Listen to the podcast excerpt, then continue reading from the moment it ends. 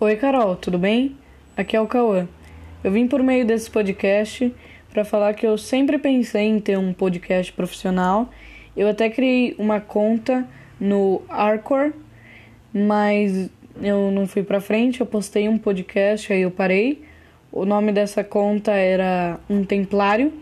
E nesse episódio eu falava sobre a criação da Santa Igreja Católica. E eu tô mandando esse podcast que era só para testar mesmo.